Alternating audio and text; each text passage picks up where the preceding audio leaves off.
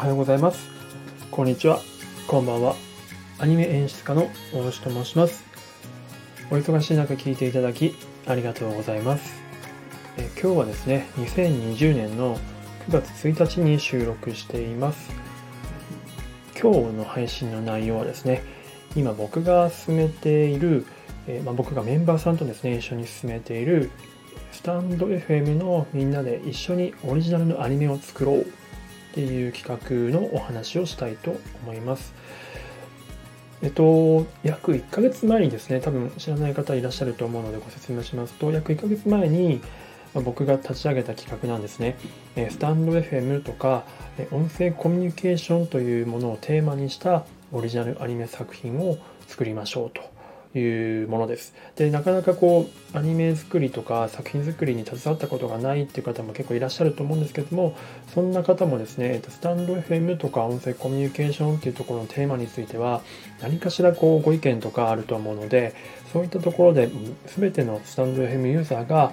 関われる、そしてワイワイものを作っていけるっていう拍を、えー、と、拍を作ってますので、もしご興味あればですね、すごくぜひ参加していただきたいなと思っております。あの、プロフィール欄とか概要欄の方に僕が作った企画書の、この作品の企画書のノートなんですけども、これの URL のリンクを貼っていますので、もしご興味あればですね、読んでいただければ幸いです。で、同時に制作メンバーの方々ももっとがっつり参加したいよっていう方も結構お声がけいただいてて、そういった方々はですね、別の、えーと、コミュニケーションツール、 Slack っていうのを使って、今約31人ぐらいですかね、え参加していただいております。それもですね、え企画書の、え、っと下の方にスラックのリンクがあるので、それから入っていただければ、え、ありがたいと思っております。はい、でそんな中ですね、え、っと今日は、まあ、その2つのテーマ、スタンド FM とか音声コミュニケーションっていうところを深掘るための質問集ということで、えっと質問リストを作らせていただきました。で、これについて、えっと、ぜひ聞いていただいている方にお答えいただくことでですね、その2つのテーマを深掘っていく、そして作品のま質を高めていきたいというふうに思ってますので、もしよければ、えーとまあ、この中の、まあ、何個でもいいので、1つでもいいので、お答えいただければ嬉しいなと思っております。で、お答えの仕方はですね、収録配信でも、まあ、どうぞ、もしよければ、まあ、音声コミュニケーションをテーマにしたので、なんか収録配信とかでお答えいただけたらすごく嬉しいなと思いつつも、ちょっと大変だよっていう方は聞き戦の方とかもいらっしゃると思うんで、そういった方はレターとか何かしらの、まあ、DM でも構わないんですけれども、いただければと思います。はい。で、その質問なんですけれども、え読み上げますと、えー、スタンド FM を始めた前と後の変化。これちょっと数週間前に、えっ、ー、と、すでに聞いた質問ではあるんですけれども、引き続き募集しております。で、2つ目が、えーと、スタンド FM のネガティブな面はありますか？という感じです。えー、スタンド FM も始めた前と変前と後の変化っていうのを聞いたときに、ものすごくポジティブな話がたくさんあったので、逆にちょっとネガティブな面も聞いてみたいなと思うので、その辺をお聞かせいただければと思います。えー、不安な、そうですね、ネガティブというか、まあ、不安に思ってるようなこととか、まあ、漠然とした不安とかっていうのを聞かせていただければなと思っております。そして3つ目がですね、やっている中で最も印象深かった出来事っていうのはありますかと。まあ、ライブだったりとか具体的なことですね、まあ、言える範囲で構いませんので教えていただければと思います。えー、そして4つ目がスタンド FM をもしやってなかったら今頃どうなっていたと思いますかというものですね。で5つ目が、えー、他の音声アプリ、コミュニケーションツールとの違いは何ですかというものですね。ま、例えば、ボイシーとか、えー、ポッドキャストとか、ヒマラヤとか、いろんな音声アプリがあると思うんですけども、そういったものとの違いはどういったものですかと。これをすることによって、スタンド FM の特徴が浮き彫りになってくるんじゃないかなと思っております。えー、そしてですね、Zoom などの、えー、ビデオコミュニケーションツールとの違いは何ですかと。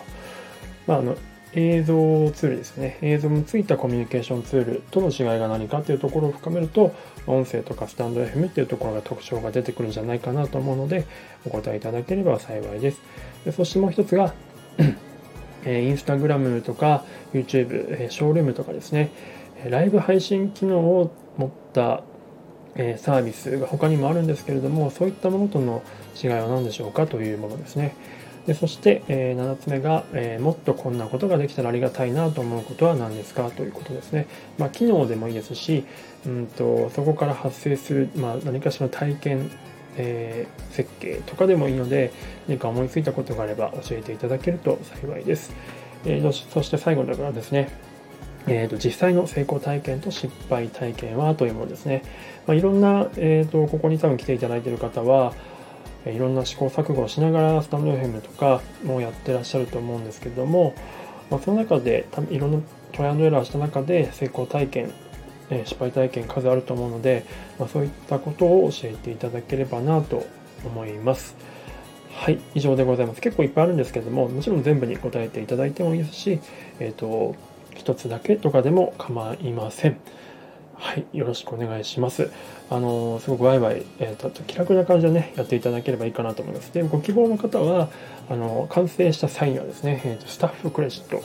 あの最後のエンディングロールとかにスタッフの名前がバーッと出るじゃないですか。ジブリとかの作品とかでも。ある中に、えーと、お名前をあのご希望であればお載せさせていただきますので、ぜひぜひ、えー、とお声掛けいただければなと思います。はい。えっ、と、まあ、こうやってちょくちょくですね、えー、と収録の方で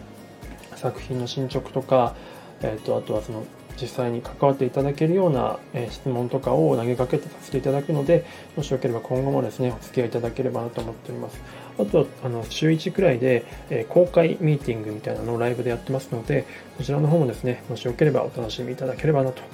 思っております。はい。あとは、もう一つ、まあ、コンテンツ的にはですね、うん、と一緒にみんなでアニメを見まして、まあ、それについて僕が、まあ、あの仕事でアニメの制作現場で働いてますので、まあ、そういったアニメの知識が多少はあるのでそういった目線でですねアニメの解説とかしたりするっていうイベントを副音声的に解説したりするっていうイベントを、まあ、スタイフアニメシアターとあのダイウってやってますのでそういったイベントももしよければご参加いただければなと思っております。はい、えー、ではでは今日はこの辺で失礼したいと思いますえ最後まで聞いていただいてありがとうございました。この後また別の収録で、まあ、僕もこの中の一つの質問に答えていきたいと思っております。